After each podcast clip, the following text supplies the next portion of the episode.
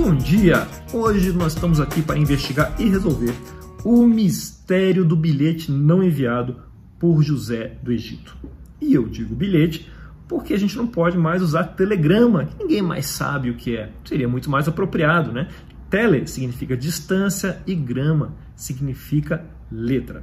Eu sei porque eu aprendi na escola, que é onde nós aprendemos tudo aquilo que é necessário para a vida, como a função de um retículo endoplasmático rugoso, de uma coordenação coordenativa adversativa e, claro, de um telegrama. A questão com os telegramas é que ele só permitia é, caixa alta, né, antigamente, e não permitia pontuação, só letra em caixa alta, mais nada. Né? É, ou seja, basicamente era o contrário da regra de construção de senha, hoje em dia. E, para isso, você pagava por palavra e você queria colocar o mínimo de palavras possível, o que comprometia a clareza. Então, para dar uma volta nisso, o pessoal usava palavras como PT, que é ponto, VG, que é vírgula, não é? Porque eram palavras, mas traziam um pouquinho de, de pontuação. E sempre tentando é, colocar o mínimo de palavras possíveis. Né?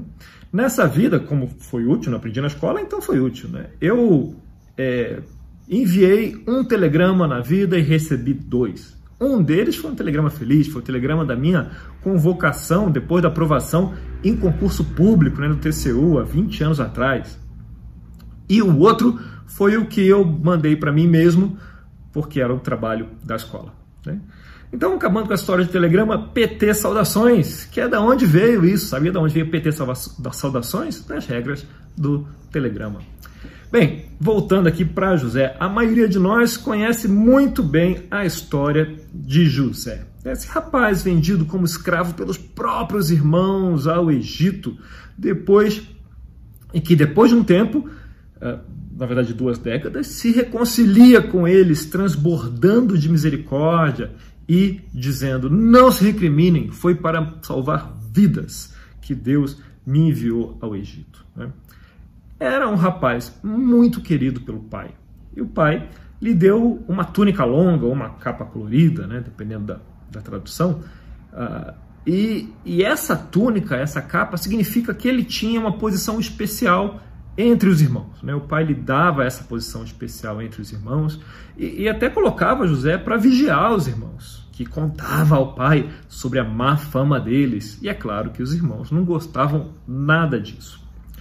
Para melhorar, ele ainda tinha sonhos sobre o futuro e nesses sonhos seus irmãos se curvavam para ele. Então os irmãos, que já não gostavam dele, passaram a odiá-lo ainda mais, assim diz a Escritura. Num deles, até o pai e a mãe se curvariam diante dele. O que numa sociedade patriarcal era impensável, impensável. Tão impensável que o próprio pai lhe dá um sabão, né? lhe dá uma bronca. A Bíblia fala que ele é repreendido. Eu aposto que não foi meu filho, eu não faço mais isso. Né? Repreensão no patriarca deve ser algo interessante. Então, o que aconteceu? Um dia, uh, obedecendo ao pai, José vai ver como andavam lá os manos que estavam vigiando os rebanhos no pasto em algum lugar. Né? José nem sabia onde estava, eles iam procurar pasto. Quando eles viram José de longe, tiveram uma ideia brilhante, resolveram matar o cara. Mas aí pensaram ali, pegaram ele, jogaram no buraco, Tá, tinha ali no deserto de um poço, e foram foram comer, que é onde a gente pensa melhor. Né? E aí, comendo e tal, pensando, pô, o que, que a gente é, vai ganhar matando o menino? Né? Vamos vender para o Egito. Nessa hora estava passando uma caravana de ismaelitas, né? e era comum passar caravana por ali, já que a terra de Canaã ficava entre o Egito e a Babilônia, né? então uma área onde tinha muito comércio. Estava passando uma, uma, uma caravana, eles falaram, ah, vamos vender esse, esse moleque aí, esse pirralho, abusado como escravo. E venderam por 20 peças de prata. José foi então parar no Egito. E no parar no Egito, ele acabou sendo vendido, revendido, né, para o capitão da guarda do faraó, Potifar. Diz lá em Gênesis 39, 1. José havia sido levado para o Egito, onde o egípcio Potifar, oficial da guarda, oficial do faraó e capitão da guarda, comprou dos ismaelitas que o tinham levado para lá. O Senhor estava com José, de modo que este prosperou e passou a morar na casa do seu senhor egípcio. Quando este percebeu que o Senhor estava com ele e que o fazia prosperar em tudo o que realizava, agradou-se de José e tornou administrador de seus bens. Potifar deixou a seu cuidado a sua casa e confiou-lhe tudo o que possuía. Nesse período em que José está com Potifar, é o primeiro período dele no Egito, e José não manda um telegrama, não manda bilhete algum para o pai dele, né, para avisar que ele estava é, vivo né, lá em Potifar. Quem sabe seria comprado de volta. Bem, mas como ele era um escravo e talvez mandar um bilhete fosse muito caro, vamos deixar isso para lá, né? E a gente descobre também que o Senhor estava com ele, né? o Senhor estava com José. Mas isso eventualmente não impediu de ser acusado injustamente pela mulher de Potifar e ir parar na prisão. Na prisão, a gente vê lá no verso 23 do capítulo 39, o carcereiro não se preocupava com nada do que estava a cargo de José, porque o Senhor estava com José e lhe concedia bom êxito em tudo que realizava. Então, é a segunda fase profissional de José no Egito. E ele, de novo, vai muito bem nessa segunda fase e, de novo, não manda é, bilhete algum. Mas também dá para entender, porque ele estava na prisão, na prisão não pode entrar com celular, é, então tem aquela fiscalização toda, então tudo bem, né? José vai que não conseguia mandar um bilhete para casa, né? Depois de certo tempo, o copeiro e o padeiro do rei do Egito, que estavam na prisão, né? O faraó tinha ficado indignado com eles, mandado os dois para a prisão. Então os dois sonharam, o copeiro e o padeiro. Como Deus estava com José, de novo, a gente vê isso vez após vez, né? Deus estava com José e José estava com Deus. É, Deus estava com ele e lhe deu uma nova interpretação. O copeiro seria solto em três dias e o padeiro, não. O padeiro não. Bem, na verdade seria solto também, mas é, outras circunstâncias. Muito bem, Deus estava com José, mas o copeiro não. E ele foi esquecido. Dois anos depois, Deus continuava com José, José continuava com Deus. E o faraó também sonha. Como tem sonho nessa história? Todo mundo sonha. Né? E só que no caso do faraó, como no caso do copeiro e do padeiro, ninguém conseguia interpretar esse sonho. E aí o copeiro finalmente se lembra de José. Ele fala: ah, agora eu me lembro das minhas muitas faltas. Né? Ele se lembra que ele havia esquecido de José. E fala para o faraó que havia ali um hebreu na prisão que era capaz de interpretações e conta o que aconteceu com ele, conta dos sonhos dele. E agora acontece uma reviravolta inacreditável, né? A maior promoção em pouco tempo da história. Um cara que era preso para se tornar primeiro-ministro. É uma promoção que só seria superada muito tempo depois por Jesus Cristo, que era um cara é, condenado na cruz ao Senhor dos Senhores. Né? Então, essa foi maior. Então, diz lá em Gênesis 41, 37 e 38, diz assim: O plano pareceu bom ao Faraó e a todos seus conselheiros. Por isso, o Faraó lhes perguntou: Será que vou achar alguém como este homem em quem está o Espírito Divino? Eu adoro esse faraó, né? O faraó que reconhece que esse Deus aí é bala, né? Claro que não deixou de acreditar nos deuses dele, mas ele tem um respeito especial pelo Deus de José. Assim, José se torna a maior autoridade do Egito e se passam sete anos de fartura, que era a interpretação do sonho do faraó. Vamos aproveitar esses sete anos para uma pequena digressão aqui. A gente lê em Romanos 8, 28, sabemos que Deus age em todas as coisas para o bem daqueles que o amam, dos que foram chamados de acordo com o seu propósito. Né? E foi repetido vez a vez que Deus estava com José. É, a gente pode inferir que José amava Deus e, e vice-versa. Quando Paulo escreve aos Romanos, eu acredito que ele tinha passagens como essa em mente, né? Essa era Bíblia de Paulo. E ele tinha essas coisas, conhecia muito bem as escrituras. Ele tinha a vida de José de todos os to, tantos outros em mente. E, então acredito que ele fala com isso em mente, fala de experiência própria também. Afinal de contas, nessa história, José primeiro é odiado e é vendido e é escravizado e é revendido e é acusado injustamente e preso e é esquecido. É, e aí então ele se torna o José do Egito, como ele né, passou a ser conhecido. Mas em todas as coisas, Deus estava trabalhando. Em todas essas, esse conjunto de decisões é, horríveis e circunstâncias péssimas e, e julgamentos injustos, é, Deus estava trabalhando em todas as coisas. Né? Deus não, não, não impede que essas coisas aconteçam, até porque muitas delas depende da, da, decisão das pessoas, né? Nossa decisão própria e de pessoas que, que a gente não tem controle, né? Essa é uma decisão que vem da cabeça delas. É, e, e, Deus trabalha em todas essas coisas, né? Para o bem de José. Né? Ele vai, vai trabalhando, vai trabalhando né? em todas essas coisas. Deus agindo na vida de alguém que ele amava e que, que o amava e que ele havia chamado de acordo com seu propósito, ainda que José estivesse longe de ser perfeito. Né? Afinal, cadê o bilhete, José?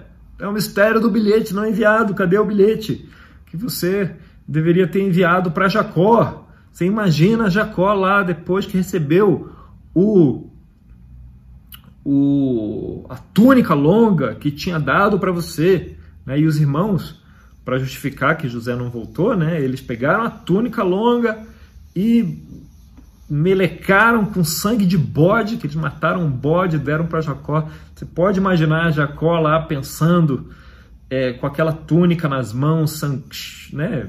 Aquele cheiro de sangue e falando: caramba, será que José sobreviveu ou não? Olhando lá, esperando ele aparecer, ou, ou perguntando para as caravanas, para os que passavam, você viu José, você viu meu filho, né? E ele estava com essa túnica aqui e tal, e todo mundo, ninguém viu, né?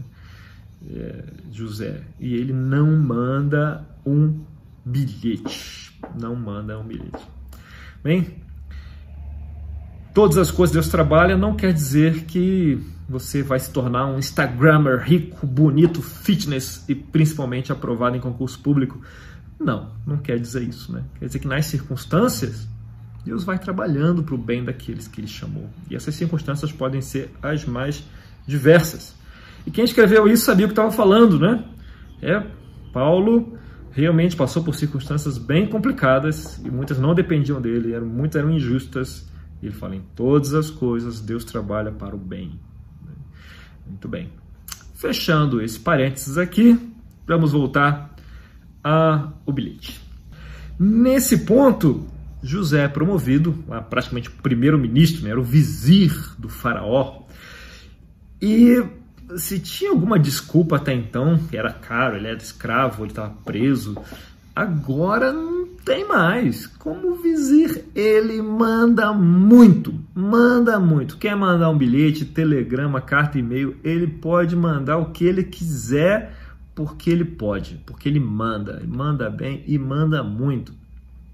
Podia enviar um emissário lá, o pai dele. Não era difícil achar, achar Jacó com seus rebanhos, com sua família, com sua casa, né? Era uma casa grande é, ali na terra de Canaã e era, era fácil. Para José seria fácil. Não há mais desculpa. José havia se tornado parte da realeza egípcia. Né? Ele se casou com Azenate, que era filha de Potífera, né, uma, uma sacerdote lá de Om, é um deus muito importante do Egito, ele se torna basicamente família do faraó. Ele tinha 30 anos aí nesse ponto. Então, mas olha a história de José.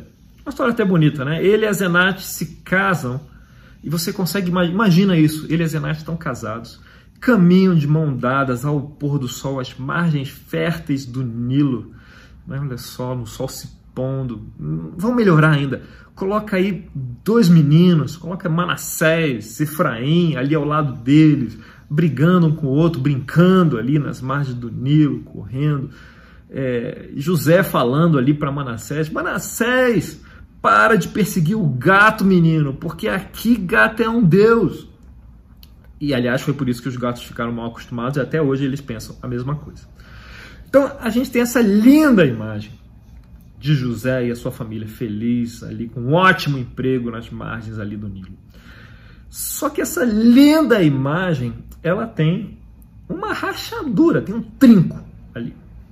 E esse trinco já apareceu na imagem. Vejamos o nome dos filhos. Né? No capítulo 41, verso 51, diz: Ao primeiro, José deu o nome de Manassés, dizendo: Deus me fez esquecer todo o sofrimento e toda a casa de meu pai. Uh, quer dizer que ele pediu ajuda de Deus para esquecer a casa do pai dele. Dá para entender um pouco, né? A forma que ele, vamos dizer, se despediu dos irmãos. Mas quem esquece, esquece, né? Bola para frente, vai ficar lembrando do que aconteceu. E aí nasce o segundo filho, Efraimzinho. E diz assim no verso 52: Ao segundo filho chamou Efraim, dizendo: Deus me fez prosperar na terra onde tenho sofrido. Uh, quer dizer, continua sofrendo. Era a terra que adotou José. É uma terra onde ele faz parte da realeza, ele tem um ótimo emprego, manda bem, né? mas quando nasce o filho, a ferida tá lá, né? aparece, ele lembra. Né? Ele disse um nome feliz, Isaac, ele riu. Não, Deus me fez prosperar na terra onde tenho sofrido. Deus conceda a vida longa aos meus inimigos para que eles aplaudam de pé a minha vitória. Isso é um negócio quase instagramável, né? o nome de Efraim. Né? Então, você vê esse ressentimento lá.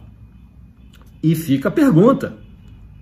Ressentimento com os irmãos, né? Sei lá. Fica a pergunta, por que, moço? Por que você não mandou um bilhete para o seu pai depois de 10, agora, sei lá, é, é, mais de 10 anos, né? Por que você não mandou? Né? Agora tem fartura, tá no meio dos 7 anos é, tá perto de fazer 20 anos aqui no Egito. Cadê o telegrama? Cadê? Que tipo de filho faz isso com um pai sofrido? Vamos sugerir aqui uma teoria. Eu vou chamar essa teoria de a teoria do mal entendido.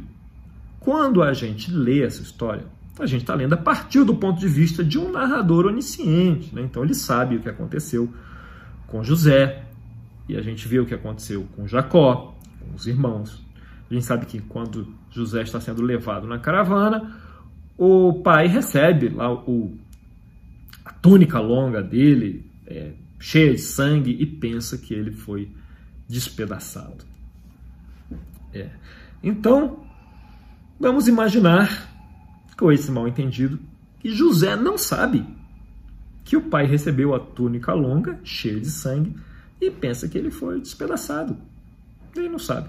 Vamos imaginar, tá? não precisa concordar comigo, não precisa, que José ache, acredite que o pai dele o mandou embora. Estava ali é, em conluio ali com os irmãos e mandou ele embora. Vamos imaginar, vamos partir desse pressuposto e agora vamos rever aqui os eventos pensando nisso. Né? Vamos lá, vamos recapitular os eventos. Como é que José se lembra dos últimos dias, das últimas semanas ali na casa do pai? Ele sabe que os irmãos não gostam dele, não tem certeza absoluta disso. Né? Ele fofoca para o pai e tal, para nada, os irmãos não gostam dele. É... E ali ele, depois que ele conta o segundo sonho, quando até o pai e a mãe se curvam, o pai lhe dá uma bronca, né? o repreende, lhe passa um sabão. Esse menino aí sabia o lugar dele. E a gente vê no verso, no capítulo 37, no verso 12. Os irmãos de José tinham ido contar cuidar dos rebanhos do pai, perto de Siquém. Israel disse a José: Como você sabe, os seus irmãos estão apacentando os rebanhos perto de Siquém. Quero que você vá até lá. Sim, senhor, respondeu ele. Disse-lhe o pai: Vá ver se está tudo bem com seus irmãos e com os rebanhos, e traga-me notícias. Jacó o enviou quando ainda estava no vale de Hebron. Mas José se perdeu quando se aproximava de Siquém. Um homem o encontrou vagueando pelos campos e lhe perguntou: O que é que você está procurando? E aí ele diz que está procurando os irmãos e o homem é, o, aponta na direção certa. Eu sempre li essa, essa passagem vendo aqui, tá, o pai está mandando José e José, como um, um rapaz obediente ao pai, ele vai. Mas veja bem, é, os, os, os, irmãos estão lá.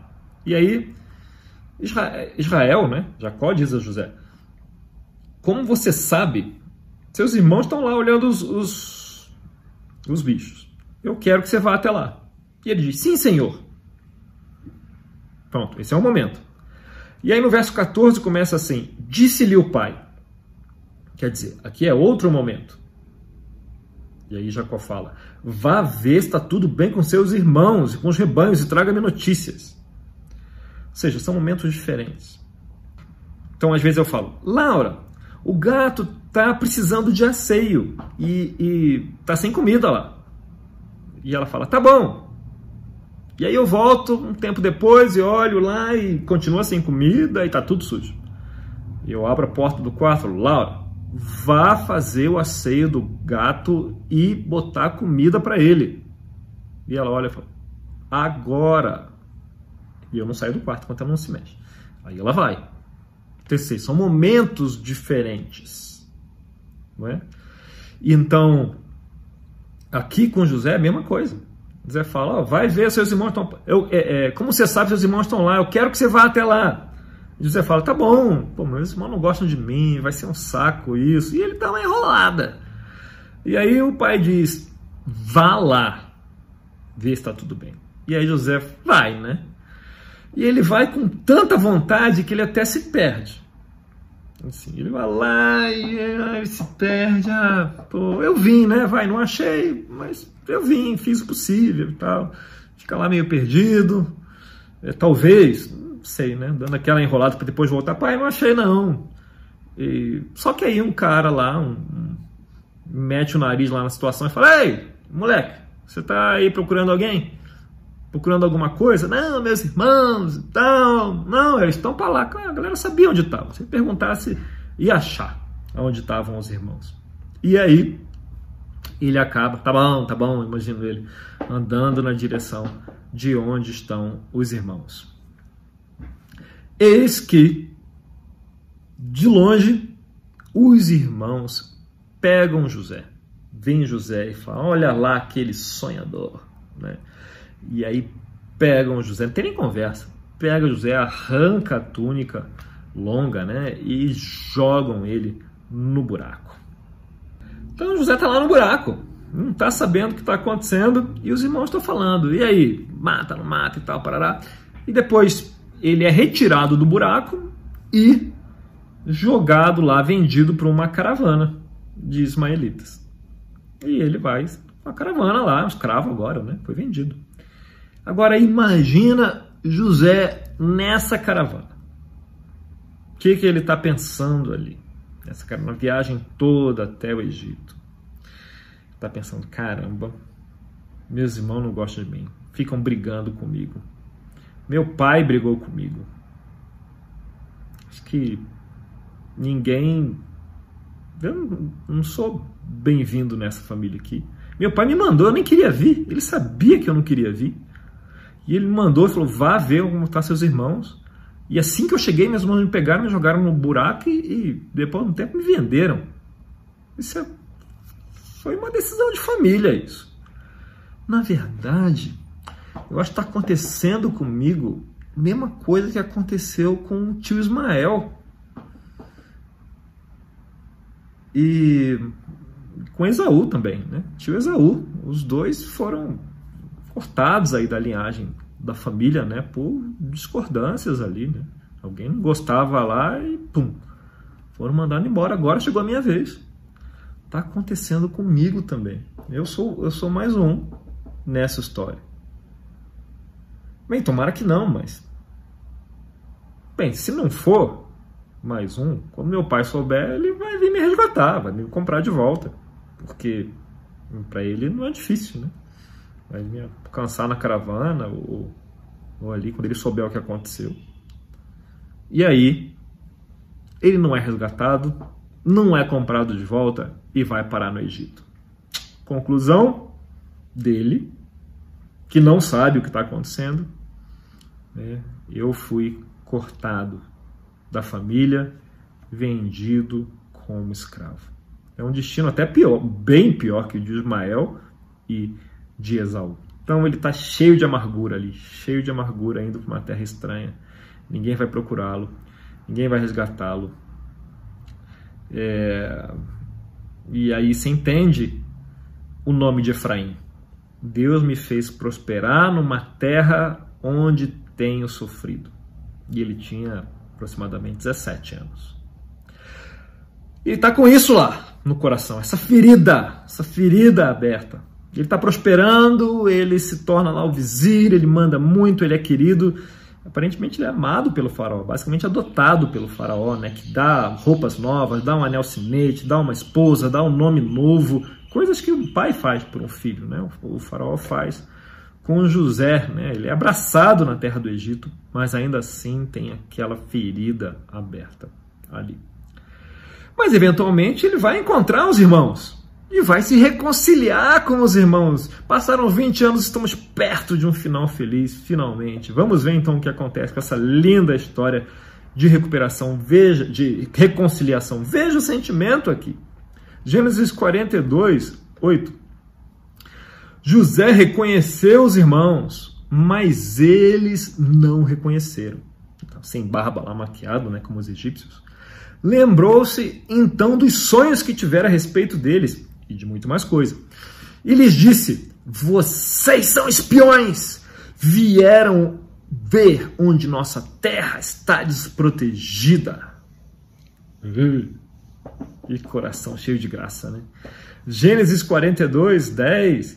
Eles responderam: Não, não, meu senhor, teus servos vieram comprar comida Todos nós somos filhos do mesmo pai, teus servos são homens honestos e não espiões. Mas José insistiu: Não! Vocês vieram ver onde nossa terra está desprotegida. E fez várias acusações com eles. Vai falar. Fala que todo mundo vai ficar preso até alguém buscar um maninho Benjamin, que não conspirou contra ele, né, que era muito novinho. É, e joga os caras na cadeia. Todo mundo preso. Ah, família, né? Digno de um Natal animado isso aqui.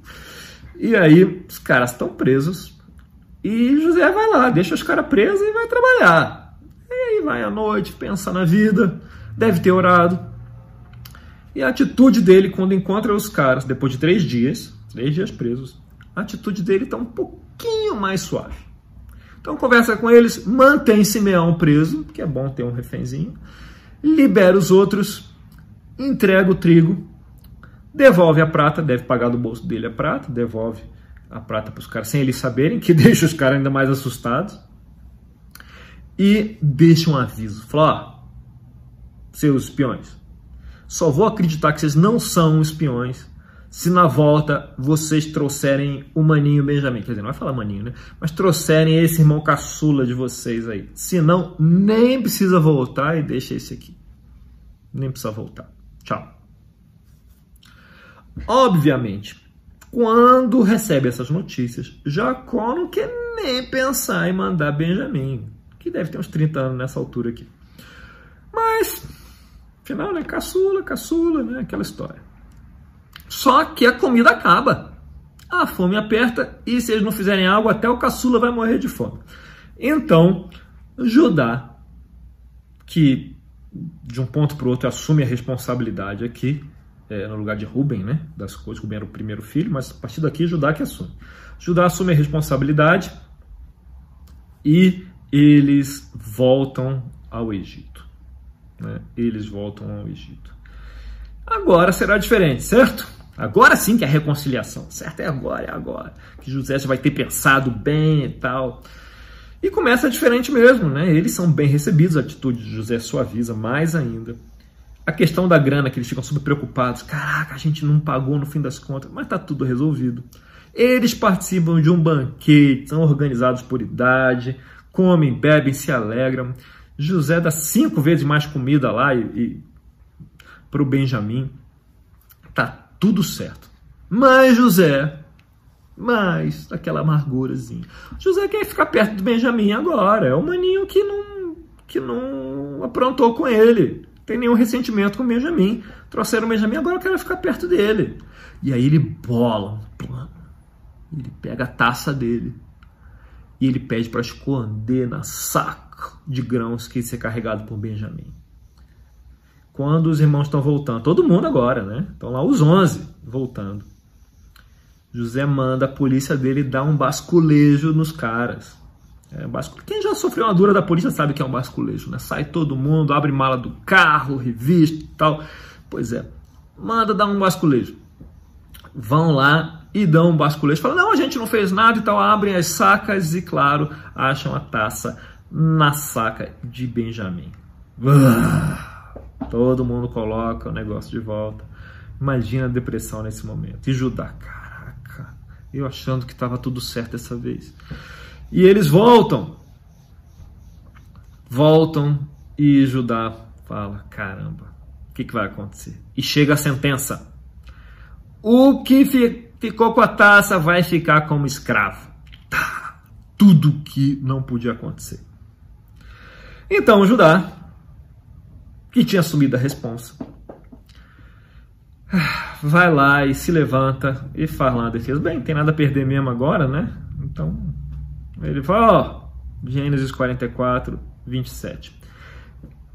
E presta atenção. Agora, ele faz essa a defesa dele, a gente vai ler só um pedacinho. O ponto aonde o coração de José se abre para a reconciliação, aonde ele é tocado. Né, ele faz. Então, 44, 27 diz: Teu servo, meu pai, nos disse então: Vocês sabem que minha mulher me deu apenas dois filhos. Um deles se foi. E eu disse: Com certeza foi despedaçado, né? Jacó falando. E até hoje nunca mais o vi. Significa que ele tinha uma esperança de ver, mas não, ele não viu o corpo. Né? Nunca mais o vi. Se agora vocês também levarem este de mim e algum mal lhe acontecer, a tristeza que me causarão fará com que os meus cabelos brancos desçam à sepultura. Nesse momento, José descobre que o pai nunca soube que ele havia sido vendido como escravo. Nunca soube. Mas ele achava que José tinha morrido, tinha sido despedaçado por um animal. Por isso não foi buscar, por isso não foi comprar de volta, não procurou por José. Nesse momento, a cabeça de José, caramba! Então meu pai sempre me amou. Meu pai não havia me mandado embora. Meu pai, que era o patriarca dessa casa, não havia me mandado embora. Ele achava que eu tinha morrido. Foi por isso que ele não me procurou. Ele me amava e ele me ama até hoje. Finalmente, depois de ouvir Judá, ele entende, José entende finalmente tudo o que se passou. E agora, aquela amargura toda dele, aquela emoção toda dele, que estava canalizada, alimentando aquela amargura, aquilo vira, aquela energia se transforma assim, naquele momento e José não resiste mais. E ele chora tão alto, tão alto, que a notícia chega ao faraó. Na primeira visita ele tinha chorado também. Um chorinho diferente, não sei o que ele chorou, talvez de raiva, de agonia, das lembranças, do sofrimento que tinha voltado. Agora, eu não sei, mas agora o choro dele é um choro diferente. E ele chora muito alto. E até o faraó ouve Ouve não, né? Ele é informado do choro de José. Acho que ele não devia chorar, chorar com, em público, né? É, imagina o buraco que havia no coração de José, o tamanho da ferida que agora finalmente se fecha.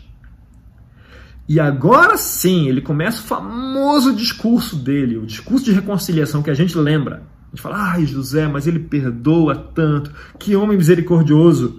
Gênesis 45, 4, José diz: Cheguem mais perto, disse José a seus irmãos.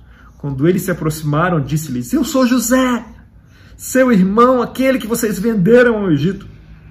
Agora não se aflijam, nem se recriminem por terem me vendido para cá, pois foi para salvar vidas que Deus me enviou adiante de vocês. Verso 14. Então ele se lançou chorando sobre seu irmão Benjamim e o abraçou. E Benjamim também o abraçou chorando. E em seguida beijou todos seus irmãos e chorou com eles. Só depois seus irmãos conseguiram conversar com ele. Coisa linda, né? Essa para mim é a passagem mais emocionante das escrituras, mais emocionante. A gente vê que José, ele só chega lá e só consegue alcançar esse estado de, de reconciliação, de perdão, de, de carinho novamente, né, pela família dele, pela casa dele, quando ele descobre que o pai sempre o havia amado. Ele se sente novamente amado por Jacó, depois de 20 anos.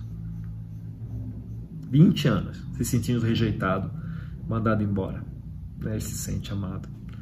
Antes disso, as atitudes de José são compatíveis com alguém muito ressentido, com um, um, poço de ressentimento. Bem, quem sou eu para julgar né, isso tudo? Eu já tive buraquinhos muito menores que o de José e eles me incomodavam mais que limão em afta mordida. O que, que mudou aqui? É, José se torna capaz novamente de, de amar a sua casa né? Ele passa a amar a sua casa de novo quando ele sente novamente que ele é amado por Jacó, que é o pai dele. A convicção do amor de Jacó completa, fecha esse buraco, ele completa, transforma José naquele momento e ele desmonta emocionalmente, ele quebra finalmente. Então desfaz todo aquele ressentimento aquela intensidade da emoção que era canalizada para ressentimento, aquilo é desfeito, aquela sensação de injustiça, ah, quando você sofre uma injustiça, sabe? Aquilo tudo é desfeito. E, e o José que nomeia o filho, a terra onde tenho sofrido, vira o José que fala: Deus me mandou aqui para salvar vidas. A visão, o ângulo que José olhava, vira ali. É, eu só posso admirar essa história. Eu mesmo tenho a convicção que Deus admira demais, Deus adora, Deus ama essa história. Onde ele trabalhou em um monte de coisas, Deus trabalhou, trabalhou em várias circunstâncias né, para o bem de José, para que isso acontecesse. Não conseguiu na primeira visita. Né, José não, tinha informações, não estava pronto. Deus continuou trabalhando para esse ponto aqui acontecer. E, e, eu acho que Deus gosta tanto dessa história, tanto, tanto, tanto, que, que ele quer assistir de novo essa história, com outros personagens. Sabe, como aqueles filmes. A, a Luísa gostou tanto lá da, do, do, da, do fim do, do MCU, né, do, do Thanos, o fim do Thanos. Viu, ela viu essa história muitas vezes, né? Thanos morrendo e os heróis lá, redimindo lá o mundo, muitas vezes. Sabe essas séries que a gente assiste, a gente gosta? Elas têm um enredo, na verdade, é, muito parecido. E a gente vê vez após vez, a gente gosta. Eu imagino que Deus goste tanto, tanto dessa história, que Ele quer ver vez após vez.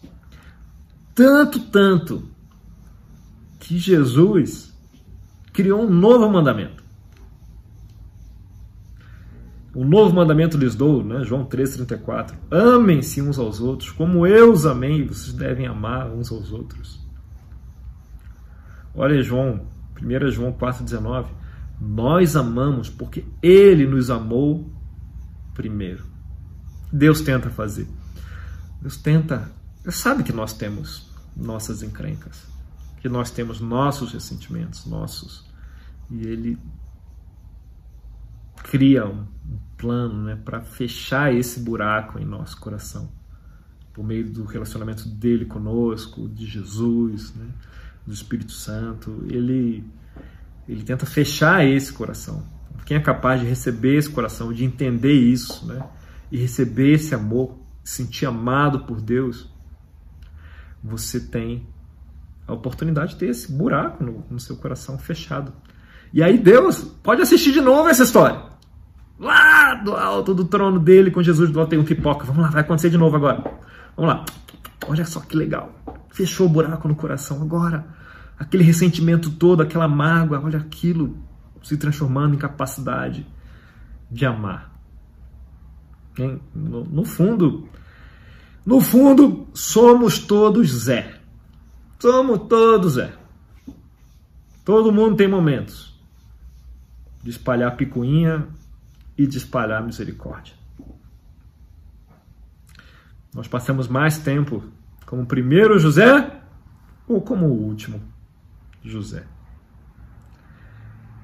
O tempo que nós passamos como o último José depende de quanto nós deixamos Deus curar as feridas, sarar aquelas feridas.